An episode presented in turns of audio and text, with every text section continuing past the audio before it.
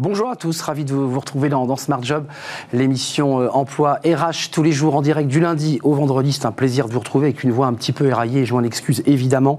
Euh, on va parler euh, aujourd'hui dans, bien dans son job, bien s'affirmer en public, c'est possible, oui c'est possible. Être bon à l'oral aussi, on en parlera avec Karine Carnot, auteur de Vous êtes bon à l'oral, édition Alizio. Elle nous parlera de sa méthodologie, elle a créé une véritable méthode, c'est une glossophobe. On vous dira tout dans quelques instants.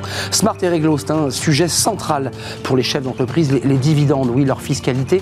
Euh, quelle est la bonne stratégie on, en parlera avec un expert juridique dans quelques instants. La pause café avec Fanny Griesmer, on parlera des retraites, mais pas des retraites en France, non, non. En Chine, les Chinois sont confrontés à un problème de retraite. Oui, eux aussi vont devoir réformer. Ça fera écho évidemment au cercle RH, puisque avec les experts de Smart Job, nous parlerons de la réforme des retraites et puis nous parlerons évidemment de ce variant euh, euh, Delta. Ce sont de nouvelles menaces avec un débat sur la vaccination obligatoire on en parlera avec nos experts dans, quelques instants. Puis on terminera, comme chaque vendredi, avec le livre de Smart Job avec Julien Aguenia. Deux heures chrono pour mieux s'organiser, édition Duno. Bah oui, c'est parfois très compliqué nos journées et c'est utile parfois même de réussir à dégager un petit peu de temps pour trouver un peu de respiration. Voilà le programme. Vous êtes les bienvenus évidemment. Tout de suite, c'est bien dans son job.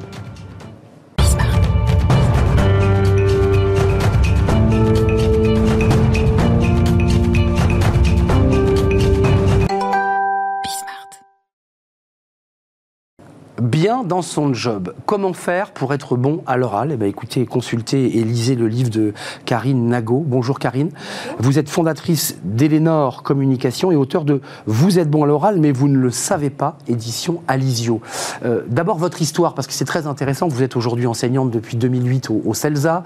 Vous êtes passée par les, les entreprises de publicité, dans le privé, dans des agences. Vous avez un parcours dans le privé. Puis, euh, vous étiez glossophobe. Alors, on se souvient de la rubrique de Fanny Griesmer. Alors, pour ceux qui ne l'auraient pas entendu, c'est quoi glossophobe? Alors, être glossophobe, c'est d'avoir la phobie de la prise de parole en public. Et en effet, moi, je suis une ancienne glossophobe, mais ça remonte à... Pardon? Soigné. Vous êtes soigné. Euh, soigné, oui, euh, soigné par mes propres outils, en fait. Et j'ai, j'ai effectivement été confrontée à la peur panique de parler en public. Et ça, ça remonte à plusieurs décennies. Et je pense que c'est à ce moment-là que j'ai planté la petite graine de la méthode que je présente dans les livres et que j'ai créé les outils euh, qui m'ont permis de dépasser en effet cette, cette phobie. Alors, euh, c'est une méthode estampillée, hein, euh, elle est contenue dans ce livre, quatre étapes, on va y revenir. et puis, comment, comment on crée une entreprise en se disant, je vais essayer, moi qui étais glossophobe, de, d'apporter ma valeur ajoutée pour, pour accompagner des clients à bien parler à l'oral. Comment ça s'est passé Elénor, c'est quoi d'ailleurs? Ça vient d'où, Elénor Je pose toujours la question à mes invités. Elénor, c'est le nom d'un papillon bleu qui vit en Amérique du Sud et qui symbolise en fait le, rayonnement, la communication, le regard nouveau qu'on porte sur les choses et en effet là, le regard nouveau qu'on peut porter sur la prise de parole en public. Mmh, une renaissance en fait. Et, voilà, une renaissance et puis surtout essayer de, de dépasser des choses qui peuvent être vraiment polluantes entre guillemets dans, dans la vie quotidienne. On l'a tous vécu parce que vous êtes aussi enseignante, on, a tous eu des élèves ou des, ou, des invités qui, qui, étaient excessivement brillants et qui n'étaient pas en capacité de pouvoir euh, euh, développer, expliquer parce que cadenassé. Euh, votre méthodologie, c'est quoi? C'est une mise à nu, on, met à nu, on essaie de poser finalement tout, tout, ce qui nous, tout ce qui nous bloque? En fait, la méthode, et, vous, vous, me posiez la question tout à l'heure de comment, comment on passe à, l'entrepreneuriat et pourquoi j'ai créé cette méthode. En fait, l'idée, c'est, je me suis rendu compte, moi, en tant qu'ancienne glossophobe, que rien de pire que d'essayer de lutter contre ce qu'on est, c'est-à-dire d'essayer de se corriger. Et donc, la méthode, elle, elle est, elle est, c'est un, mélange entre je, j'assume qui je suis, je m'appuie sur mes propres ressources plutôt que d'essayer de mettre mon énergie euh, dans euh, je, je me corrige. Et de s'inventer un personnage qui n'existe pas. Et s'inventer un personnage qui n'existe pas. Et puis aussi s'appuyer sur des choses extrêmement carrées, rigoureuse sur des grands principes de communication parce que euh, il ne s'agit pas simplement d'être soi-même quand on va s'exprimer en public. Ce qui est votre cas euh, aujourd'hui d'ailleurs. Et ce qui est mon cas aujourd'hui parce bah que évidemment avant de venir on se dit qu'est-ce que j'ai envie de porter, à qui je m'adresse? Et donc il faut structurer aussi sa prise de parole, essayer de clarifier ses messages et puis savoir où on veut aller. Je, dis souvent aux personnes que j'accompagne dans mes formations, si vous savez pas où vous voulez aller, vous avez peu de chances d'y arriver. Hmm. Donc il faut vraiment aussi réfléchir à ce qu'on a envie de dire, clarifier ces messages. Donc voilà, la méthodologie, c'est un mélange de je suis moi-même, je m'appuie sur mes ressources et aussi je clarifie ce que j'ai envie de dire et euh, les objectifs euh, communicationnels que je veux atteindre ce qui se pense clairement, s'énonce clairement, qui est une phrase de, communication évidente, qui n'est pas toujours simple à mettre en place, parce que quand on n'est pas très bon à l'oral, c'est aussi parce qu'on n'est pas très clair dans ses idées. Euh, est-ce que vous avez été confronté finalement à travers vos sessions de formation à des moments comme ça un peu cathartiques où la personne se met à nu. Parce que après tout, quand on commence à toucher aux difficultés de l'oralité, très rapidement, on s'aperçoit qu'on touche euh, à la vie de famille, à l'enfance, à des difficultés qu'on a eues. Vous l'avez vécu Oui, absolument. Parce qu'un des premiers exercices que je fais faire, que j'appelle l'as de cœur, parce que je m'appuie aussi sur. Vous ne tirez pas les cartes, hein, rassurez-moi. je ne tire pas les cartes. Je, je, vous rassure. Ouais, d'accord. Euh, mais en tout cas, euh, voilà, la méthode s'appuie sur la symbolique du jeu de cartes parce que je trouvais que c'était ludique et en effet, l'idée c'est aussi dédramatiser. Et donc, le, le premier exercice que je fais faire, c'est d'essayer de trouver les ressources naturelles de la personne en tant qu'orateur et, et, vraiment d'essayer de, leur faire prendre conscience à ces personnes qu'elles ont des ressources propres et que, comme le dit le titre de mon livre, on est tous bons à l'oral mais on ne le sait pas. Et donc, il y a en effet cet exercice où la personne se met à nu. Je lui demande, à travers des, vidéos, des exercices filmés, de parler de choses euh, plus personnelles pour essayer justement de se détacher de, des réflexes qu'on a lorsqu'on a à s'exprimer euh, dans le cadre de son entreprise. C'est très corporate, il hein, faut le dire. Ça jargonne beaucoup. Très carré, très lisse. Et, vraiment, l'enjeu, c'est de pouvoir, quand on, prend la parole en public, d'être soi-même, de pas jouer un personnage. Euh, on le voit bien, souvent dans les personnes très média traînées, y a c'est désincarné, voilà, il n'y a pas d'aspérité, il y a pas, c'est très lisse. Et puis finalement, on écoute beaucoup moins euh, quand il n'y a pas une forme de, naturel, de spontané, et puis en même temps de, clair et de structuré. vous allez chercher chez la personne ses, qualités, euh, vous les faites émerger. Et puis derrière, il faut quand même le reconnaître, euh, parce qu'il y a un client, vous avez un client, et l'entreprise, elle doit aussi faire passer des messages. elle doit apporter des messages. Et c'est là toute la subtilité. Parce que retrouver le naturel, c'est une chose, mais ensuite, il faut quand même amener des messages précis. Absolument. Et c'est l'objet de la deuxième étape qui s'appelle l'as de pique, qui, symbolise le, euh, la, structure, la, façon, euh, le discernement hein, dans la symbolique des cartes. Et là, en effet, on va vraiment raisonner. Je m'appuie sur des principes de communication qui sont, euh, voilà, il faut clarifier ses cibles, à qui je m'adresse, il faut clarifier ses objectifs communicationnels, il faut clarifier ses messages, et puis aussi savoir dans quoi ça s'inscrit plus largement, parce que comme vous le disiez, quand on s'exprime, quand les, les managers, les cadres, les dirigeants s'expriment, ça s'inscrit dans une stratégie beaucoup plus large.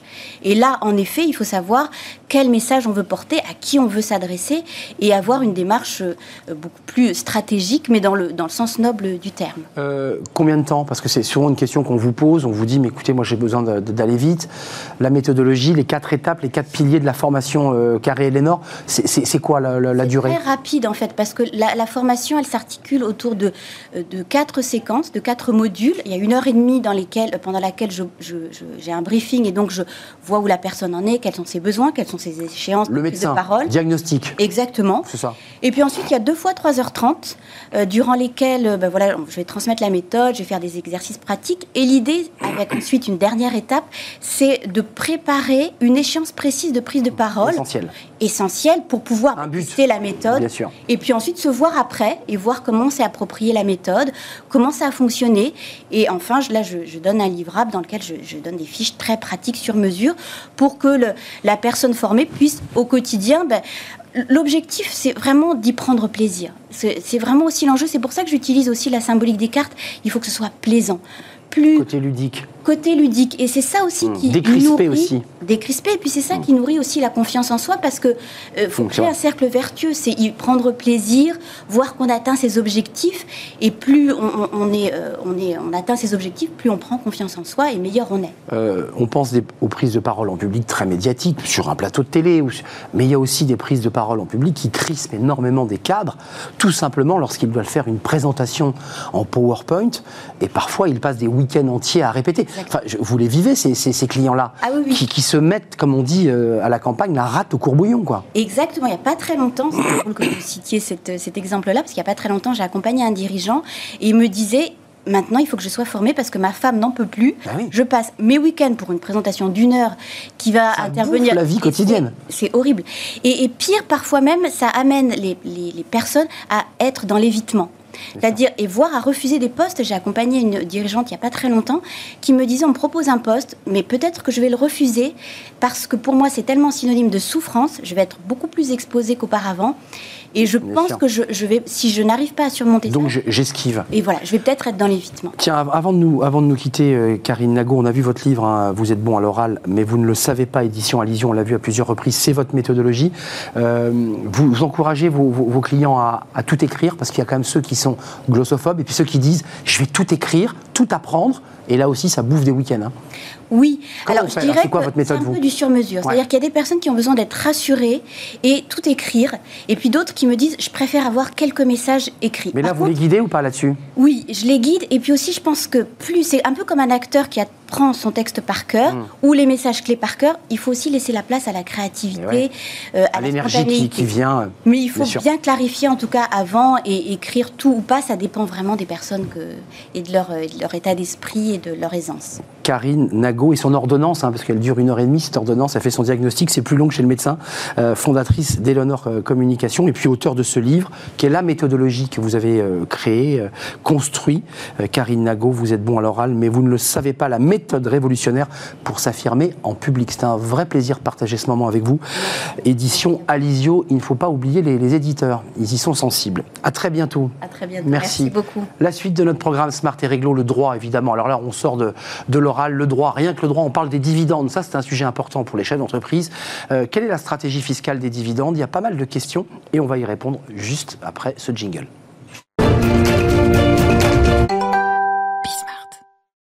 Smart et réglo. Un sujet évidemment important, la rémunération, les dividendes des, dirigeants. Oh, le sujet est important. À quel moment on les prend? Quelle est la fiscalité? Comment on organise ces, dividendes? Euh, D'abord, concrètement, parce que euh, nous, sommes avec Stéphanie Combe, juriste fiscaliste euh, chez SVP Information Décisionnelle. Commençons par le début. Qu'est-ce qui se passe? Très concrètement au moment de la distribution des dividendes Question basique. On peut les prendre quand on veut, ces dividendes? Alors non. Juridiquement, on ne peut pas prendre les, dividendes quand on veut. Il y a des règles en la matière. Euh, on, doit clôturer l'exercice déjà pour pouvoir prendre les dividendes. À l'issue de la clôture de l'exercice Exactement. Ensuite, il faut, euh, il faut, on a des délais on a neuf mois pour euh, se distribuer les dividendes concrètement. Donc entre le moment où le bilan a été fait, on a neuf mois pour se distribuer euh, ces, dividendes. Euh, il faut faire quoi comme document? Parce qu'il y a quand même quelques documents, c'est le comptable qui s'en occupe, on peut le dire. Oui, tout à fait. Alors on a ce qu'on appelle le PV d'AG qui décide de la distribution des dividendes. et au moment de la distribution des dividendes, concrètement, la surprise, c'est la compte d'impôt sur le revenu. C'est ça. Et les prélèvements sociaux. Euh, Donc on a, on a des prélèvements sociaux de type euh, CSG, CRDS Tout à fait, prélèvement de solidarité pour un montant total euh, modique de 17,2%. Modique de 17,2%. Vous le vendez bien parce que c'est quand même une somme importante. C'est ça. Et par ailleurs, on a un acompte sur l'impôt sur le revenu qui lui est de 12,8% et qui porte le taux de ces, distribu enfin de, de ces acomptes à 30% au moment de la distribution. Voilà, c'est la surprise c'est, enfin, quand vous dites c'est la surprise, c'est parfois même une, surprise un peu désagréable pour le chef d'entreprise, à, qui on dit, bah, vous allez prendre vos dividendes, vous allez prendre vos 10 000 euros, mais dessus, vous allez quand même euh, en distribuer 3 000 euh, aux cotisations. Tout à fait. Euh, qu'est-ce que la flat tax? Parce qu'il y a un vrai débat là. Aujourd'hui, les comptables vous éclairent sur cette question. Euh, on, a possibilité d'avoir une, taxe différente, une fiscalité différente. Comment ça marche? Alors, la flat tax, euh, autrement appelé prélèvement forfaitaire unique, qui est une taxation qui est entrée en vigueur au 1er janvier 2018. c'est une taxation à un taux forfaitaire de 12,8% en tout et pour tout sur un dividende non abattu.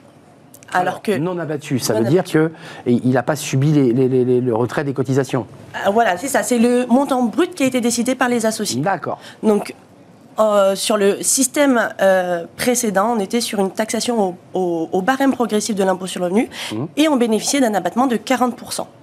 D'accord.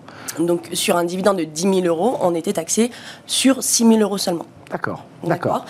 Euh, donc, cette flat tax, elle est de 12,8% avec toujours les prélèvements sociaux de 17,2%. D'accord. Et euh, c'est une imposition de. Donc on passe à 29% au global, là 30%. 30%, puisqu'il y, a des virgules. Ok, on est à 30% au global. On, on, paye cette flat tax On paye cette flat tax. Alors, euh, ce qu'on paye au moment de la distribution des dividendes, ce n'est qu'un acompte. D'accord? Donc, au moment de la déclaration d'impôt sur le revenu en N plus 1, Le principe, c'est la flat tax. D'accord. Donc, normalement, l'impôt a déjà été payé via les acomptes les dirigeants, enfin les, associés, ont toutefois la possibilité d'opter pour le barème progressif d'impôt sur le revenu. Donc ils ont les deux possibilités. Vous, l'experte euh, justement en fiscalité et sur ces questions de dividendes, quel est le plus intéressant pour un décideur? Alors il n'y a pas de réponse générale, il n'y a pas de réponse commune. Parce il faut analyser les dossiers. Il faut analyser les deux situations. Tout simplement parce que on va tenir compte pour l'application du barème de la situation familiale de l'associé pour euh, son quotient familial. On va tenir compte de ses autres revenus qui viennent euh, composer le, revenu taxable au barème progressif. Et les revenus de sa compagne ou de sa, femme ou de son mari. Et du foyer fiscal d'une manière générale s'ils ont des enfants, par exemple, qui travaillent. Donc il y a un calcul à faire et ça c'est intéressant, de, j'imagine qu'il vous le demande, de, de, savoir ce qui est le plus intéressant. Exactement, c'est une question qui est récurrente compte tenu du fait en plus que cette option pour le barème est globale, c'est-à-dire qu'elle va euh, concerner tous les revenus qui par principe sont soumis à la flat tax. Donc, euh, on ne peut pas calculer que sur des dividendes. Et que par ailleurs, ça, l'option pour le barème entraîne d'autres conséquences, et notamment la possibilité de déduire une partie de la CSG ou non. Hmm. D'accord, donc c'est quand même extrêmement technique. Et euh, vous, nous dites assez gentiment qu'il faut quand même passer entre les mains de, spécialistes, dont vous ou les experts comptables, euh, qui peuvent vous guider sur les. En fait, il faut faire des scénarios pour voir des scénarios, euh, les, scénarios les plus avantageux entre la flat tax ou, l'impôt progressif. question un peu pour la gratter. si je pars à l'étranger, et si je suis résident étranger, pareil, je... et ma société est en France évidemment. Oui, alors là, on fait application en général des conventions fiscales bilatérales. Qu'on a signé pas avec tous les pays Pas avec tous les pays, eh mais avec un grand nombre de pays quand même. quasiment toutes les conventions sont, sont, sont rédigées sous, le, sous un modèle OCDE. D'accord? Elle prévoit en général une taxation au lieu de résidence de la personne physique, donc à l'étranger, avec pour certaines conventions la possibilité pour la France de taxer quand même. D'accord. Donc on n'échappe pas aux impôts euh, sur les dividendes, même si on habite euh, à l'île Maurice ou en Belgique. Tout à fait. Alors L'avantage, c'est que dans le pays de résidence, il y a un mécanisme qui permet de supprimer la double imposition et en règle générale sur les modèles hmm. OCDE, on supprime par l'octroi d'un crédit d'impôt égal à l'impôt français. D'accord. Rassurez, on ne paye pas deux fois. On paye jamais deux fois quand on a des conventions. Mais on n'a pas d'avantage particulier à être résident à l'étranger. Sauf si, euh, sauf si on n'a pas de limitation à l'imputation du crédit d'impôt et que l'impôt à l'étranger est plus faible. Dernière question, alors évidemment je vais défoncer une porte ouverte, mais les clients qui s'assoient devant vous, vous parlez de la surprise euh, de, l'imposition qui leur tombe sur la tête, hein, avec euh, la compte d'impôt. ils considèrent qu'elle est trop élevée, cette taxation sur les dividendes, notamment les cotisations? Alors, Exactement. Euh, en règle générale, euh, on ne sait pas qu'on va devoir payer un acompte au moment de la distribution. On s'attend à, recevoir un montant brut de dividendes. Et quand on reçoit un montant de dividendes qui est plus réduit que ce qu'on avait imaginé, qu'on avait pensé, effectivement, c'est surprenant. Hum. Donc en fait, il y a quand même un choc parce qu'on pense pouvoir récupérer 10 000 et en fait, au final, on ne récupère que 7 000 puisqu'il y a déjà 3 000 qui ont été prélevés. Ceci étant dit, on peut se dispenser de ces acomptes, en tous les cas pour certains euh, foyers fiscaux, lorsque leurs revenus fiscaux n'excèdent pas un certain seuil et je crois que ça doit être 50 000 euros pour une personne seule, 75 000 euros pour une personne qui est imposée en couple. On échappe. On peut demander la dispense de, ces, de cet acompte-là. Vous l'aurez compris, il faut euh, quand même aller voir votre expert comptable ou SVP information décisionnelle pour avoir quelques conseils un peu pratiques parce qu'il faut mettre sur une feuille tous ces chiffres, ces cotisations qui s'emboîtent les unes dans les autres. C'est assez technique. Merci Stéphanie Combe d'être venue nous éclairer. Vous êtes euh, juriste, fiscaliste chez SVP Information Décisionnelle qui est un habitué de notre émission et de notre rubrique Smart et Réglo. Tout de suite, c'est la pause café évidemment, vous la connaissez, Fanny Griesmer. On parle des retraites. Vous allez me dire, bah oui, les retraites, on en parle beaucoup en France. Non, la réforme des retraites en Chine, on en parle avec elle. Thank you. La pause café avec Fanny Griesmer. Alors là, euh, Fanny, vous avez souvent l'habitude de nous présenter des sujets de sociologie. Des, Là, aujourd'hui, c'est un sujet. Il y a un petit peu de sociologie. Il y a de la sociologie, mais c'est un sujet qui est, j'allais dire, au cœur de l'actualité, mais euh, pas notre actualité, l'actualité chinoise. Bah oui. Et oui, on, s'envole. Hein. on va prendre un petit peu de, hauteur, euh, aller du côté de la Chine. Alors c'est vrai que la question là-bas aussi de l'âge de départ à la retraite fait débat, alors que l'Empire du Milieu fait face au vieillissement inexorable de sa population. Une Une réforme est plus que jamais nécessaire, oui, mais l'idée est largement contestée. Une équation d'autant plus complexe à résoudre qu'elle se pose sur fond de fractures générationnelles. Euh, L'âge moyen de la retraite en Chine, ça va peut-être nous surprendre, mais enfin, il est, enfin, il, très est, bas. Ouais, il est celui que très, très bas. défend quelques bah, partis politiques. C'est l'un des plus bas du monde. Un âge fixé à 60 ans pour les hommes, 50 ans pour les femmes, 55 ans pour celles qui occupent un poste de direction. C'est très bas et c'est un problème car depuis que les normes ont été fixées il y a près de 40 ans, l'espérance de vie a grimpé en flèche et dans un même temps, la part d'actifs au sein de la population diminue d'année en année et comme le financement des retraites bah, fonctionne comme chez nous par répartition, bah, finalement les actifs ne sont plus assez nombreux ah oui. pour payer les pensions des retraités. Alors pour faire simple, la Chine est confrontée à ce que les experts appellent une bombe à retardement démographique. Ah oui. Il y a la politique de l'enfant unique euh, qui a été initiée à la fin des années 70, qui est largement mise en cause, destinée à la base euh, pour euh, éviter la surpopulation du pays. Elle a aussi accéléré son vieillissement. Et c'est vrai que cette politique bah, très coercitive, hein, elle a été abandonnée bah oui. en 2016. Le gouvernement est même revenu hein, euh, et autorise les, les, couples chinois à avoir trois enfants désormais. Hein. Euh, c'est une mesure qui est passée fin mai dernier. Mmh. Bah, elle a laissé malgré tout des stigmates et le nombre de naissances ne cesse de diminuer malgré tout, ce qui ne présage rien de bon pour l'avenir. D'autant que d'ici à 2025, la Chine pourrait compter 300 millions de retraités, ce qui est quand même énorme, mmh. une situation qui pèse logiquement sur la situation du système des retraites, dont l'équilibre des caisses est fortement menacé, des caisses qui pourraient, selon les experts officiels, bah, connaître leur premier déficit en 2028 si aucune réforme mmh. n'est prise. Alors c'est vrai que la réforme apparaît désormais comme incontournable. Elle n'en reste pas moins compliquée à faire accepter, très difficile même, alors qu'en Chine, bah, les journées de travail sont réputées pour être particulièrement longue et très fatigante. Euh, la réforme des retraites, alors nous en France, elle, elle, elle suscite des manifs, hein, on le sait.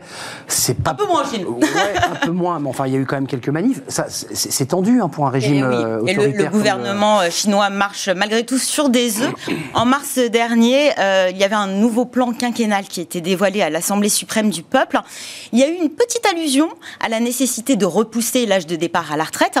Ben, cette petite allusion a suffi pour déclencher la grogne sur les réseaux sociaux. Les critiques ont immédiatement fusé ouais. sur Weibo, c'est le Twitter chinois plusieurs millions de vues et puis bah, bien sûr à l'avant-garde de cette fronde, on parle de réseaux sociaux, c'est bien évidemment la génération ouais. Z qui redoute de devoir bah, payer la facture du vieillissement accéléré d'un pays qui qui plus est, est en plein atterrissage économique. Euh, ils ont lancé d'ailleurs un mouvement hein, qu'ils ont baptisé euh, Tamping. Tamping. Je sais pas si on dirait tampi, si on C'est tamping. Tamping. Une révolte discrète, tranquille et même couchés, oui, oui, oui. Ouais. Alors on les appelle les tampings, ce sont euh, bah, des jeunes, hein, généralement, qui restent chez eux, allongés à ne rien faire. C'est une façon de marquer son opposition à la société de consommation, mais aussi à la politique productiviste du président euh, Xi Jinping, attaché encore vraiment à une culture du travail particulièrement rude. Alors par cette position, bah, c'est toute une partie de la jeunesse chinoise qui se détourne du chemin tracé par ses aînés, hein. une jeunesse placée depuis bah, des années aux premières loges euh, du quotidien éreintant de leurs parents et entraînés aussi eux-mêmes hein, dans une course infernale à la méritocratie dès leur plus jeune âge. Alors à contre-courant, c'est vrai que bah, cette jeunesse, elle plaide désormais pour une philosophie de vie hédoniste, travailler le moins possible et puis profiter un petit peu de son temps libre. Mmh. Là encore, c'est sur les réseaux sociaux que le mouvement est né et qu'il a pris de l'ampleur. L'acte de rébellion aux allures de manifeste humaniste y trouve un large public et le credo du tamping, ou plutôt son hashtag, devient absolument viral. Alors évidemment, la censure des autorités a frappé hein, pour effacer tous les messages, mais il n'en reste pas moins que bah, le fait, et là le modèle, ne fait pas ou ne fait plus l'unanimité, et, et surtout chez une jeunesse que l'on pourrait qualifier de désenchantée. Ouais. Une vraie impertinence hein, au pays de Confucius, pire un affront, alors que la Chine vient tout juste de fêter en grande Bah oui, pompe le centenaire du Parti communiste chinois, et puis aussi le modèle qu'il a érigé qui semble un petit peu s'effriter. Mmh, un modèle au pied d'argile avec, euh, avec ces jeunes qui font leur mai 68, et mélange Mais punk, punk anarchiste et, et pacifiste. pacifiste, parce qu'évidemment c'est un État autoritaire euh, où on prend beaucoup de risques quand on va dans la rue. Merci Fanny. Merci à vous. On va parler des retraites, mais on va revenir en France, ça sera le, cercle RH avec nos experts. On va parler bien sûr des retraites, de cette réforme annoncée euh, par le président euh, et qui suscite un débat politique évidemment à un an de l'élection présidentielle. Et puis on va s'intéresser à ce variant Delta qui évidemment suscite de nouvelles menaces protéiformes sur les citoyens, sur les entreprises et sur la politique vaccinale. On en parle, c'est le cercle RH et les experts, ils sont là juste après cette courte pause.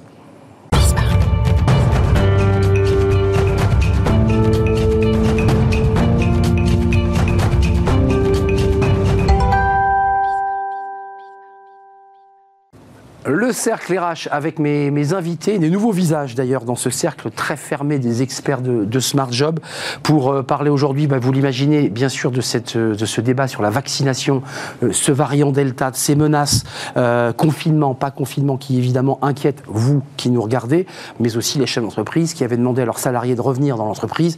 Et on nous annonce peut-être, peut-être que de nouveau il faudra reconfiner, réorganiser. C'est évidemment une, situation difficile. Et on va parler des retraites, puisque ça c'est le, le cercle serpent de mer, c'est le chiffon rouge, peut-être qu'on peut, l'appeler comme ça. Le débat des retraites, faut-il réformer? Quand? Comment on peut le faire? Avec le président qui a lancé ce sujet, avec le ministre de l'économie qui a relayé. On en parle avec mes, invités. Olivia Copin, bonjour. Bonjour. Ravi de vous accueillir dans le débat des experts. Euh, fondatrice de l'agence de conseil éthique Just Business et enseignante au CELSA. Vous avez accompagné des dirigeants, on en parlera avec vous dans, quelques instants, puis on va commenter l'actualité avec vous. C'est un plaisir de vous accueillir. Jean-Claude Blojour est à ma gauche, euh, avocat international en droit des affaires, vice-président de France-Amérique.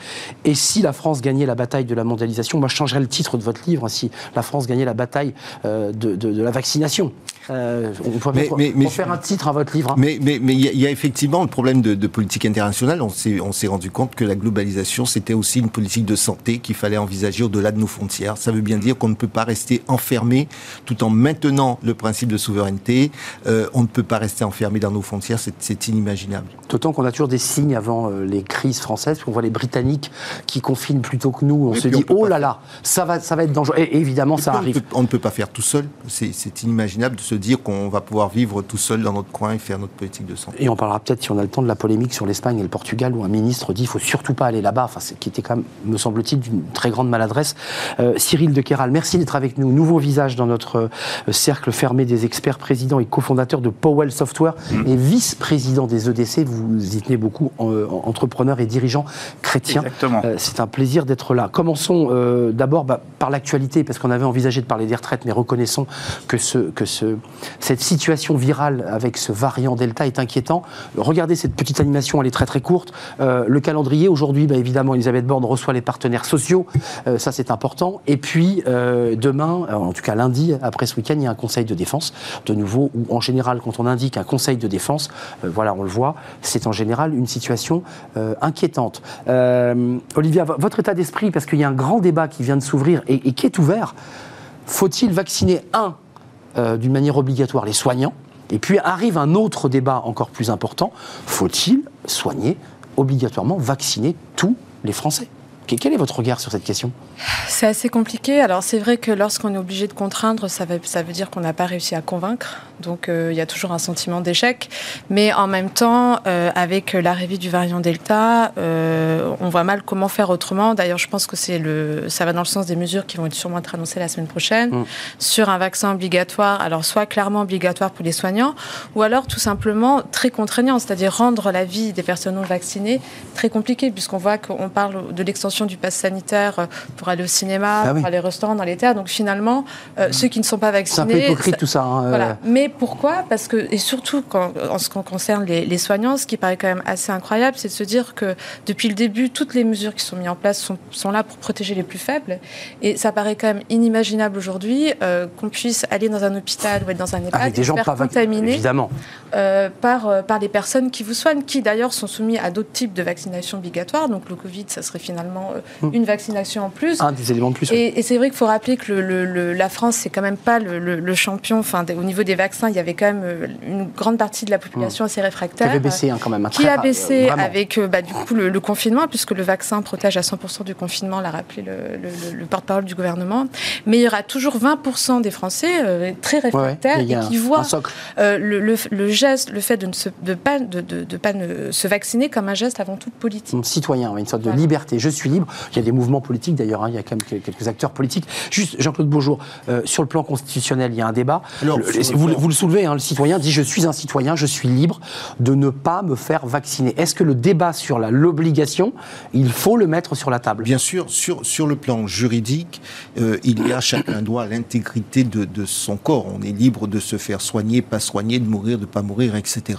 Pour autant, le Conseil d'État a eu l'occasion d'indiquer dans Oui. une décision que lorsqu'il s'agissait d'une politique, lorsqu'il y avait un enjeu sanitaire, euh, lors- le, le fait de contraindre à la vaccination n'était pas disproportionné par rapport au- à la liberté que chacun a sur son intégrité. Juste équilibre. C'est la première avec La chose. mise en danger de la vie Je, je- je voudrais dire deux petites choses rapidement. Allez-y. La première, c'est que j'entends, moi je veux bien entendre ceux qui sont réfractaires. Il y a des gens qui ont peur, qui disent je ne sais pas combien de temps, je ne sais pas dans combien de temps je pourrais me faire vacciner parce que j'ai peur pour l'infertilité, pour les conséquences secondaires. Je voudrais simplement dire que malheureusement, il n'y a pas de médecine sans risque. Et même lorsque vous prenez du paracétamol, vous pouvez risquer un accident. euh, je suis pas médecin, mais cardio quelque chose, euh, cervicaux quelque chose. Ça, c'est la première chose. La deuxième chose, il faut bien se rendre compte, et pour nous tous, puisqu'on est sur une émission aussi économique, Bien sûr. Euh, c'est qu'aujourd'hui, la situation dans laquelle nous sommes, si nous devions attendre les résultats, ça ne sera pas avant 5, 6, 7, 8 ans, 10 ans. Or, nous avons une situation du pays où on ne peut pas continuer à fonctionner, ou alors on se dit très clairement, mais, là, très clairement, et là, c'est politique.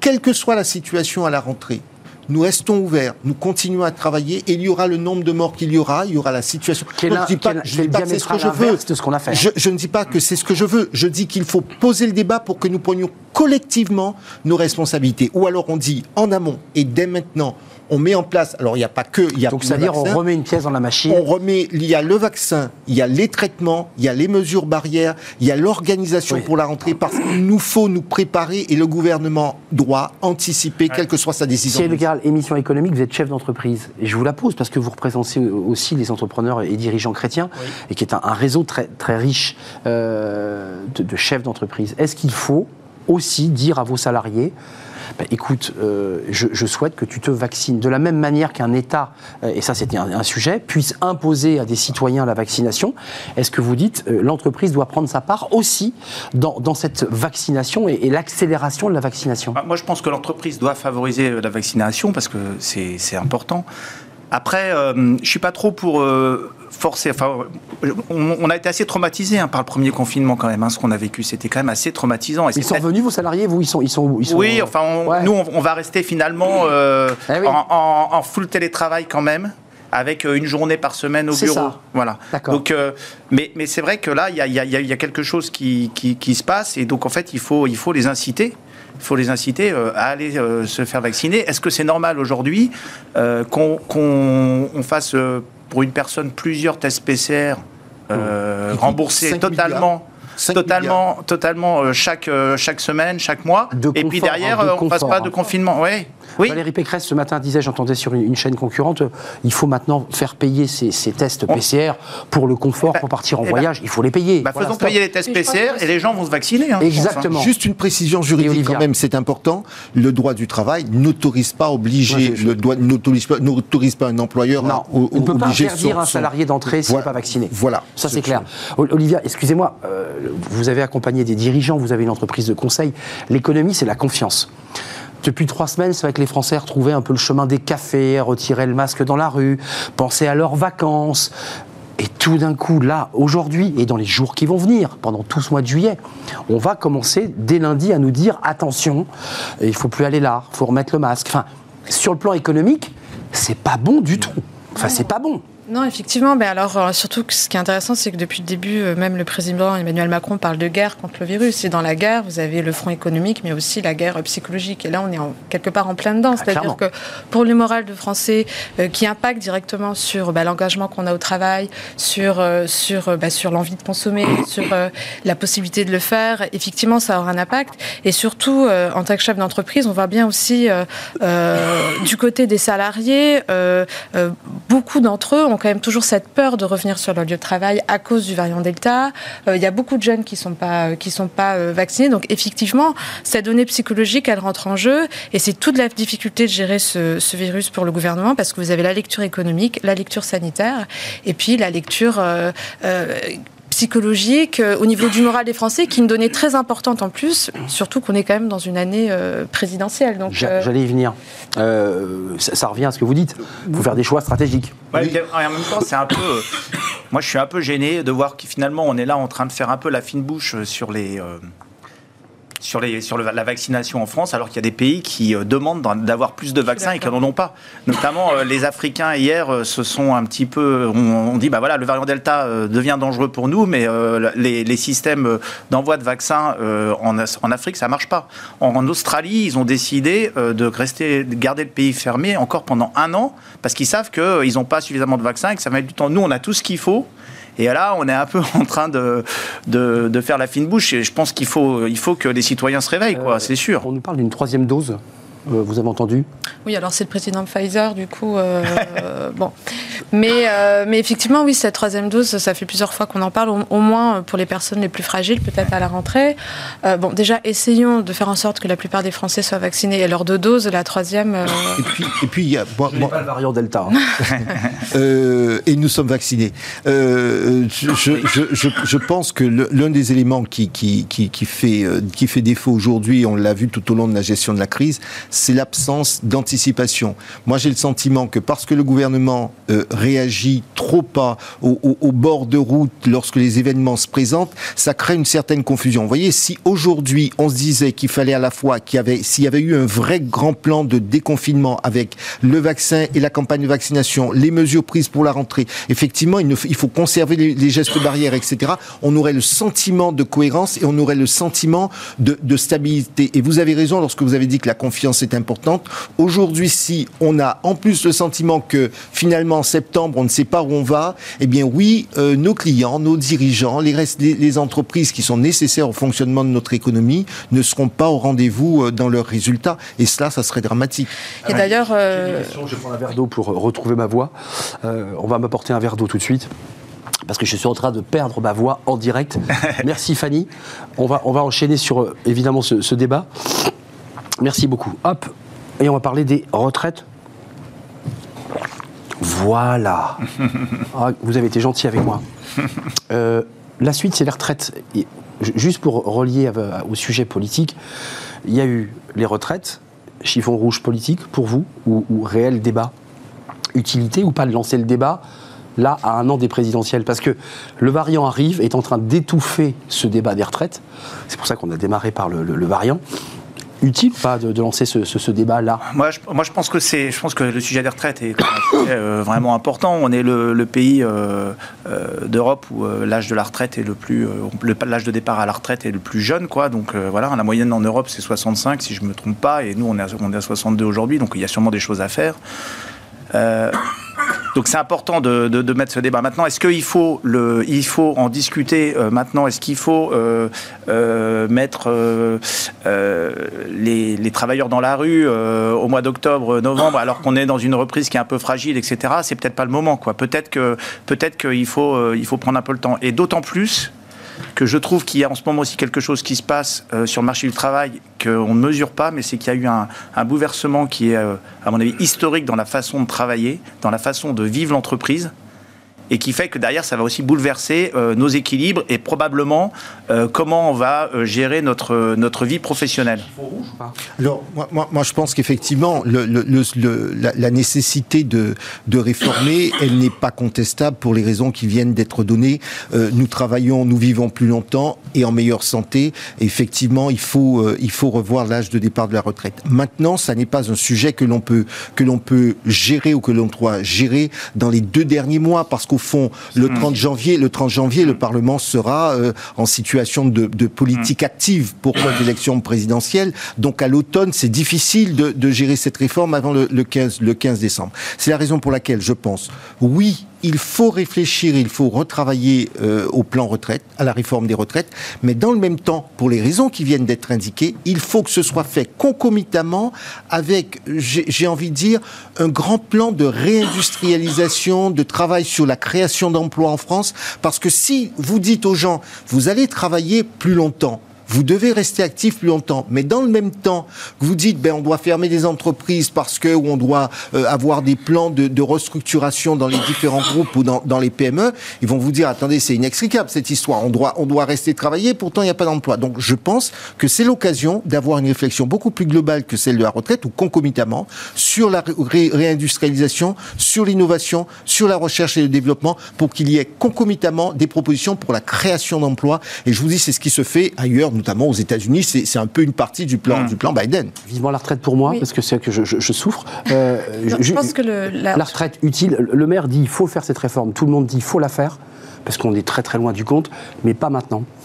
Bah, en tout cas, euh, je pense qu'il y a, c'est surtout un sujet politique. Euh, effectivement, je pense que Emmanuel Macron, depuis le début, se doute qu'il ne va pas pouvoir complètement mettre en place euh, cette réforme. Déjà, on est quand même dans une année présidentielle, donc du coup, bah, c'est très compliqué de mettre en place de telles réformes l'année précédant les élections.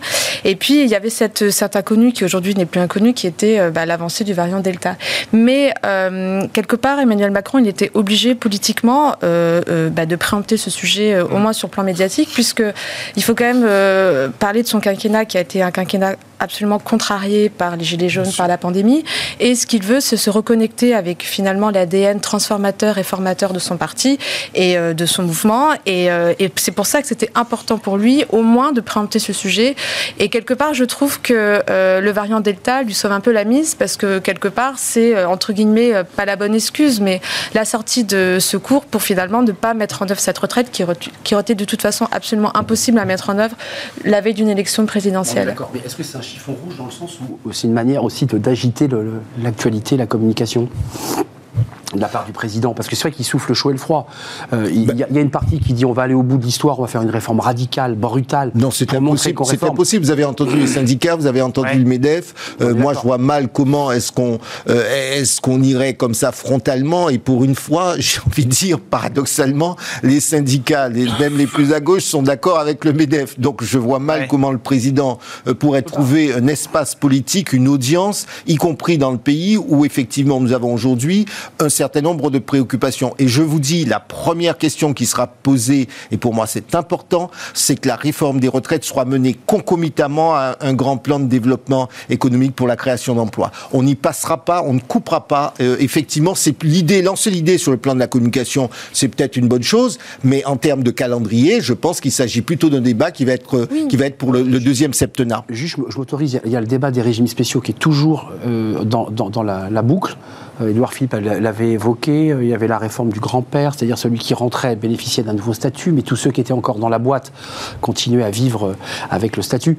On y touche ou pas rapidement à ces régimes spéciaux? Parce que c'est une clé, enfin je sais pas, je parle à un chef d'entreprise du privé, à chaque fois qu'on parle de la réforme des retraites, on ne peut pas toucher à ces régimes spéciaux, à ces grandes entreprises qui ont leur oui. caisse. Oui, en fait, c'est le sujet. De toute façon, on voit bien aussi qu'en fait, finalement, euh, le fonctionnement des retraites en France, c'est quand même pas très lisible et c'est quand même assez compliqué. Donc les régimes spéciaux, on n'y comprend pas grand-chose.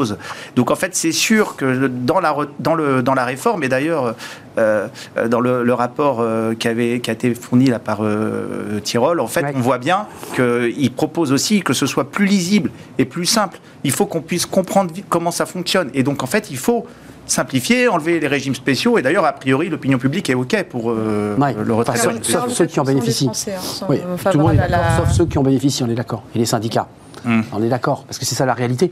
Euh, on nous parle de 64 ans quand même. Mmh. C'est-à-dire que pour les entreprises, vous êtes un chef d'entreprise, il faut être aussi en mesure d'accompagner des seniors et de ne pas les libérer à 55 ans, 56 ans, savez... 57 ans. Enfin, c'est une réalité, ouais. ça. Oui, mais enfin, savez... je, je m'autorise, mais dire travailler ouais. jusqu'à 64, c'est bien, mais il faut pouvoir le faire. Vous, vous, savez ce que, ce que je constate euh, co comme avocat euh, Beaucoup, finalement, de, de, de, cadres, de moins cadres, de, de, personnes qui partent à la retraite aujourd'hui euh, ont une activité, entre guillemets, plus ou moins professionnelle derrière. Ce qui veut dire qu'on n'est pas si âgé que cela à 64 ans. Pour le tertiaire. On est pour le, pour le tertiaire. Après, il y a des situations qui sont compliquées. C'est la raison pour laquelle je pense qu'on ne peut, si, si, on veut faire partir, on veut organiser le départ, euh, on veut faire travailler plus longtemps, il faut sécuriser l'emploi parce qu'effectivement, on a encore du mal à faire travailler des gens de plus de 55 ans dans, dans beaucoup d'entreprises aujourd'hui, et ça va même au-delà de la question des 60 ans.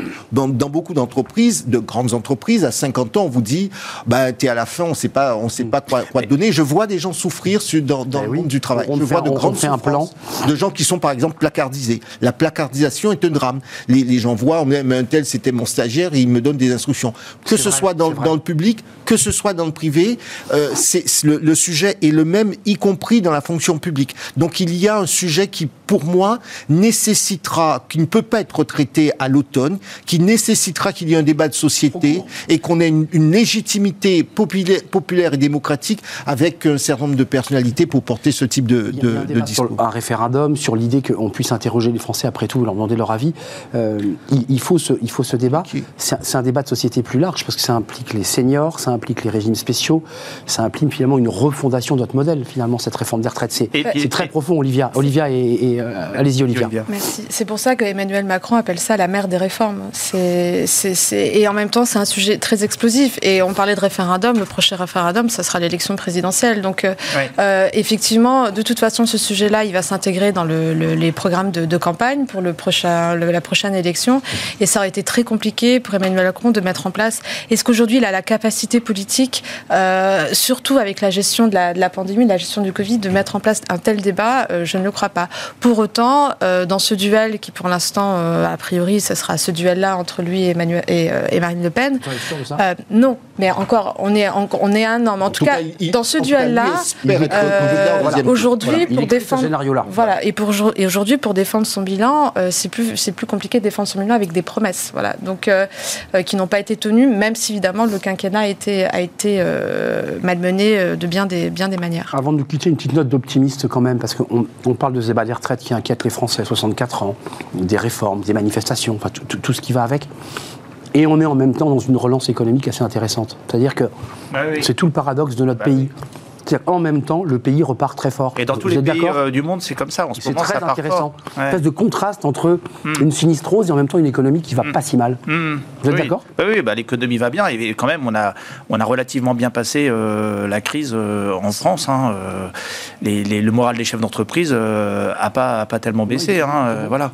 En- Vous êtes d'accord, Olivia Bah, Et nous, en plus, surtout, on, est, euh, on, on accompagne beaucoup les acteurs de la nouvelle économie puisqu'on est très axé sur l'éthique. Et effectivement, euh, oui, euh, quelque part, il y a, comme vous dites, il, y a, il, y a- il peut y avoir un aspect sinistre, morose, mais il y a toute cette, euh, cette génération de nouveaux entrepreneurs euh, euh, qui, qui, qui intègrent en fait dans leur, euh, euh, dans leur, euh, dans leur entreprise de l'innovation et des éléments concrets pour changer la donne. Et, et eux, il y a une vraie, il y a une vraie dynamique et, et le, le moral est, le moral est bon. Mais il faut pas les oublier les jeunes, parce qu'en fait justement c'est ça le problème, c'est qu'en fait on parle de la réforme des retraites, mais c'est eux qui derrière vont devoir payer, etc. Ils, a- ils, a- ils, a- ils attendent plus de flexibilité dans le travail. hein, c'est la génération YOLO euh, qui veut quelque chose d'un petit peu plus euh, ca- cadré et qui corresponde plus à leurs aspirations personnelles. Ouais.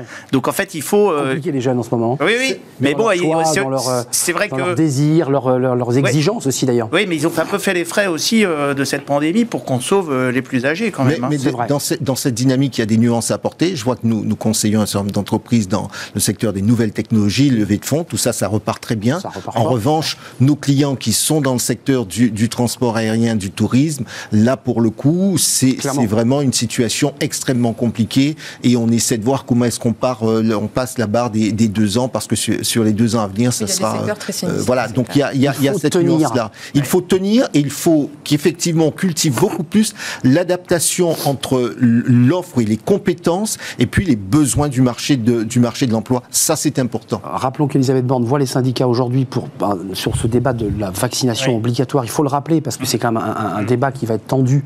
Est-ce que les syndicats vont être, je dirais, des acteurs euh, avec la ministre Ouais, mais c'est quand même surprenant. C'est Bah, intéressant quand même que tout d'un coup, C'est euh, comme surprenant cette vaccination obligatoire, notamment euh, pour le personnel médical, qu'on applaudissait euh, Hmm. il y a un peu, moins, Exact. un peu plus d'un an, et qui aujourd'hui on dit euh, on va vous contraindre. Je- moi, je suis pas très à l'aise avec l'idée. C'est ça, le, le- Moi, je serais curieuse Olivia. de connaître les, les sanctions concrètes euh, disciplinaires. Parce que si vous parlez, les Sur personnes qui ne droit, sont, pas, euh, qui sont pas vaccinées dans les hôpitaux, c'est pas les médecins, c'est les Ouais. infirmières, c'est Les aides-soignantes. les aides-soignantes. Mm. Et du coup, il y a déjà il y a une vraie pénurie de manœuvres sur ces, sur ces métiers-là. Ah là, si on les perd, Donc, euh, on- bah, on- voilà. C'est ce que, ce disait, c'est ce C'est que très, très disait, mal. c'est ce que disait une jeune femme qui travaille euh, dans, dans un EHPAD et c'est pour ça que je dis que on, on- on entend les, les inquiétudes. Euh, maintenant, il est certain qu'on ne pourra pas, quelles que soient les mesures qu'on prendra, on ne pourra pas rendre complètement opérationnel d'éventuelles sanctions. Donc, je pense qu'il y aura, si on devait arriver à cette vaccination obligatoire, il y aura un principe et puis derrière, euh, on fera comme euh, on le fait parfois, on lèvera le pied ou on sera souple parce qu'on ne peut pas Oui. Aujourd'hui politiquement et socialement se permettre d'aller à un affrontement avec une partie de la population. Évidemment. Il faut continuer à inciter, il faut continuer à rassurer. Et probablement un dernier point,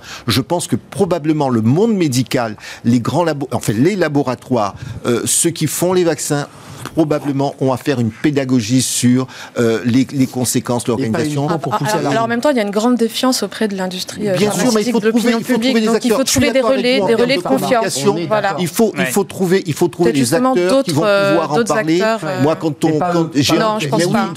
oui, entendu qu'il y avait un risque de fertilité pour les jeunes femmes, et je peux comprendre une jeune femme qui donc, soit alertée, et donc ça bloque. Il suffit pas. J'ai entendu le, Monsieur Véran dire ah ben lisez Lancet, vous verrez. Bien sûr. Mais non, Tout le monde lit Lancet.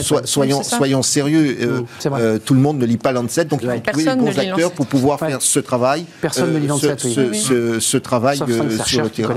Mais bien sûr, il faut pouvoir lire, euh, je vous réinviterai avec une voix euh, de cristal, évidemment, parce qu'aujourd'hui c'était un peu chaotique. Avocat international en droit des affaires, et si la France gagnait la bataille de la mondialisation chez Descartes? Merci Olivia Copin, Merci bien sûr vous allez revenir, Avec et on fera un débat euh, vif où je serai réactif et j'aurai une voix. Mais vous êtes réactif. Oui, hein.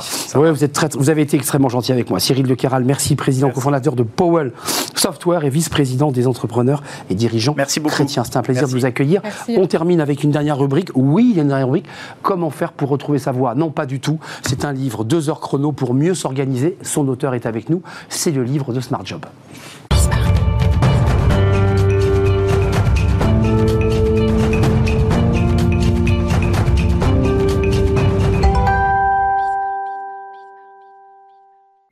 Avec nous, Julien Guéniard. Bonjour Julien, vous êtes avec nous en, en Skype. Euh, comment Bonjour allez-vous. Je vais très bien et vous bah, écoutez, moi, ça pourrait aller mieux, pour être très honnête. J'ai une voix un peu défaillante. Euh, vous êtes euh, fondateur du, du site euh, organisologie.com et auteur de ce livre, Deux heures chrono pour euh, mieux s'organiser, être productif, serein, dans un monde chaotique, édition Duno. D'abord, pourquoi cette idée de, de, de- de bâtir, je dirais, votre réflexion et j'allais dire même votre business sur l'idée de l'organisation? C'est un, si gros problème que cela? Désolé, ça a coupé. Euh, Est-ce que vous pouvez euh, répéter? Mais aucun problème. Est-ce que ce problème de l'organisation, vous en faites un livre, vous avez créé votre entreprise, est-ce que c'est un si gros problème que ça dans l'entreprise et puis je dirais dans la vie de chacun d'entre nous? Disons que je pense que la, problématique de l'organisation est, vieille comme, euh, comme l'humain.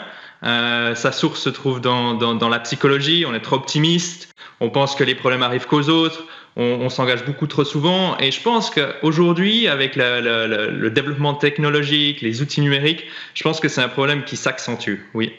Euh, que- que- Quels sont les problèmes finalement qui s'accumulent dans une journée et qui fait que vous entendez, on entend, qui est d'ailleurs le propre de votre livre, je suis débordé, je, je, m'en sors plus. C'est quoi? C'est de la faute des organisations ou c'est la faute de l'individu? Alors il y a une, euh, une, une responsabilité partagée. Je pense que l'individu doit apprendre évidemment à mieux s'organiser, mais je pense également que l'environnement dans lequel on se trouve a un impact énorme. Euh, je pense par exemple aux, aux open space, ce qui, qui sont par exemple très euh, euh, très propices aux interruptions, aux distractions. Donc euh, il y a une responsabilité de la part des entreprises, mais également une responsabilité de la part de l'individu. Il y, a, quand même dans votre première partie de la philosophie pour une vie organisée, vous dites dans un des chapitres, savoir dire non. Il y a quand même cette question-là, c'est-à-dire que parfois on est débordé parce qu'on prend tout, on accepte tout, et puis à la fin ça devient le bazar et on n'arrive plus à s'organiser. Totalement, totalement. Je pense que ben, beaucoup, trop, beaucoup de personnes ne savent pas dire non. Après, les causes, on pourrait en parler des heures et des heures. Mais euh, je- déjà comprendre qu'on est, que plus on s'engage, plus on dilue finalement la qualité de notre travail, c'est un bon début. Ouais. Euh, euh, ensuite, vous donnez des conseils pratiques à travers des fiches dans votre livre euh, extrêmement concrètes. Euh, j'ai lu une petite chose amusante, c'est euh, écrire un SMS ou un, mail ou un, un, message à un collègue sans parler de travail, par exemple. C'est-à-dire garder son réseau, garder son lien. Qu'est-ce que ça apporte, ça, l'idée de travailler aussi sur l'extérieur du travail, tout en restant un peu connecté? J'ai pas compris la question. Vous pouvez répéter, s'il vous plaît? Vous m'entendez ou pas? Pouvez-vous pouvez répéter la question? Oui, vous avez un problème de son, euh, Julien? Alors le son, ça va bien, c'est juste j'ai l'impression que ça, ça, saute des fois la connexion. D'accord. Non, je, disais qu'il y avait des, petits conseils pratiques dans, vos fiches qui étaient, euh, qui étaient des conseils extrêmement euh, amusants pour certains, notamment d'envoyer des SMS, d'écrire à ses collègues sans parler de travail, de, de, rester finalement connecté au travail sans l'être. Pour, pourquoi faire ça? C'est quoi l'intérêt?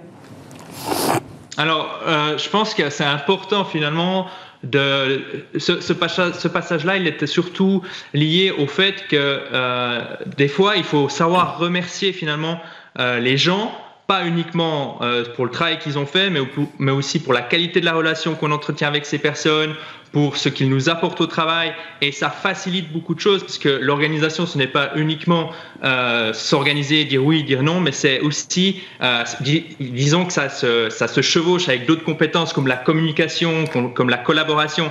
Et évidemment, plus on arrive à entretenir des relations avec ses collègues ou avec ses, je ne sais pas, ses partenaires, et plus on aura de la facilité à leur demander des services ou à discuter de points qui peuvent être sensibles avec eux un, dernier mot, euh, vous êtes vous-même euh, très organisé, euh, Julien, ou pas? Parce qu'on dit souvent que les cordonniers sont les plus mal chaussés. oui, c'est une très bonne remarque. disons que un, je, suis connu pour avoir un bureau bordélique, par exemple. Donc ça, j'ai aucun problème à le dire. par contre, je suis très organisé sur ce qui compte. Euh, et je, vous, euh, je, vous, je partage avec vous la citation de, de, Peter Drucker qui disait Il n'y a rien de plus inutile que de faire parfaitement ce qui ne mérite pas d'être fait. Donc, encore une fois, je pense qu'on peut être désorganisé dans certaines parties de sa vie tant que ce qui compte pour nous euh, fonctionne bien. Oui, c'est ça. Ce sont des choix stratégiques avec soi-même. On peut avoir un bureau en bazar et être un homme extrêmement structuré. Je suis d'accord avec vous. Julien Guénia, deux heures chrono pour mieux s'organiser, être productif, serein dans un monde chaotique. Et il est ce monde chaotique euh, aux éditions Duno. Euh, Julien est fondateur d'organisologie.com. C'était un plaisir de partager ce moment avec vous. Un plaisir euh, parfois un peu douloureux, avec des cordes vocales un peu abîmées. Mais je vous retrouve lundi, évidemment, en pleine forme. Merci à vous, merci à toute l'équipe. Merci à, Mani à la réalisation, Alex au son. Merci à Fanny Griesmer pour ces verres d'eau qui m'ont fait du bien. Merci à Pauline Gratel et merci à Emma pour l'accueil invité. Passez un bon week-end. Je vais me reposer. Bye bye.